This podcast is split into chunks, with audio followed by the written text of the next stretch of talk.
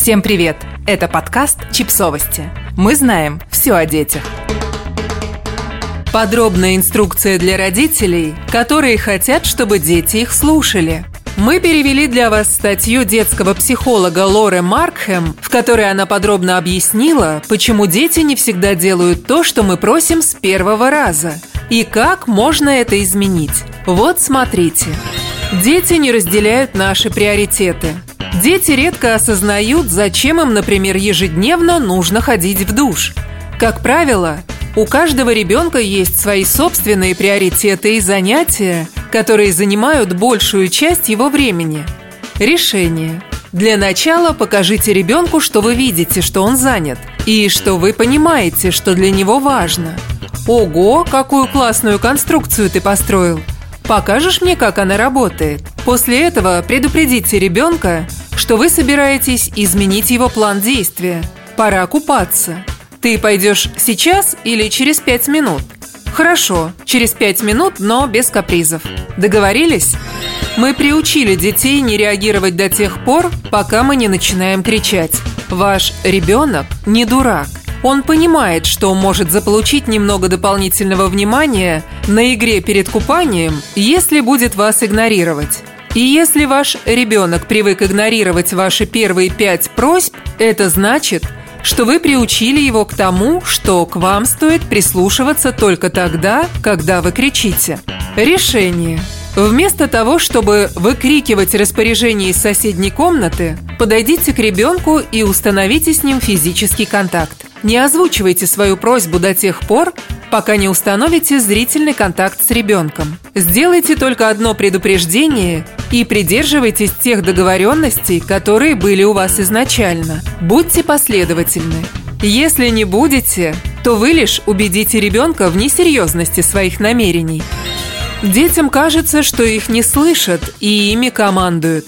Если мы не готовы причинять детям боль и ломать их морально, мы не можем заставить их нас слушаться. Они должны хотеть нас слушать. К счастью, дети склонны прислушиваться к нам и следовать нашим правилам. Если они знают, что их слышат, и что у них есть хотя бы немного права выбора и контроля над ситуацией. Решение – Войдите в положение ребенка. Если это возможно, дайте ему выбор. Например, «Я понимаю, ты очень громко говоришь о том, что не хочешь купаться. Наверное, когда ты вырастешь, ты никогда не будешь купаться, да? А сегодня нам все-таки надо тебя вымыть. Выбирай, что тебе нравится больше – душ, ванна или просто помыться мочалкой? Иногда, встав на сторону своего ребенка, вы можете договориться о компромиссе или изменить свое мнение, и это нормально. Просто объясните ребенку свою позицию, чтобы он понимал, что вы поменяли мнение не потому, что он достаточно громко кричал и сопротивлялся, а потому, что нашли способ решить задачу так, чтобы все остались довольны. Дети не чувствуют с нами связь. Почему это происходит? Например, потому что ребенок не видел вас целый день. Или потому что вы поругались сегодня с утра. Или он злится из-за того, что у вас на коленях постоянно сидит младенец. Решение. Ежедневно поддерживайте связь с ребенком. Сопереживайте его опыту. И когда вы хотите от него что-то получить, и просто так, будьте готовы к тому, что ребенок чаще начнет проявлять негативные эмоции – когда он почувствует, что связь между вами становится сильнее. Так он будет ощущать себя в безопасности. Проявляйте сочувствие во время истерик и срывов. После того, как ребенок поймет, что может показать вам свои сложные переживания, он будет чувствовать, что воссоединился с вами и будет охотнее с вами сотрудничать. Дети перестали в нас верить. По своей природе дети обращаются к родителям за заботой и наставлениями.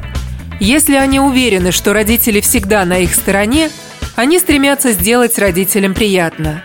Если же ваш ребенок противоречит вам во всем, а вы часто обнаруживаете себя в процессе борьбы за власть, это тревожный звоночек, который говорит о том, что ваши отношения складываются не так, как надо.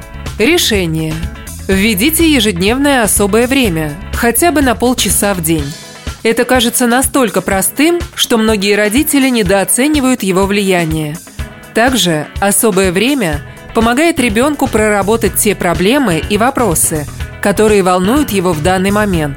И это помогает ему стать более счастливым и эмоционально здоровым. Подписывайтесь на подкаст, ставьте лайки и оставляйте комментарии. Ссылки на источники в описании к подкасту. До встречи!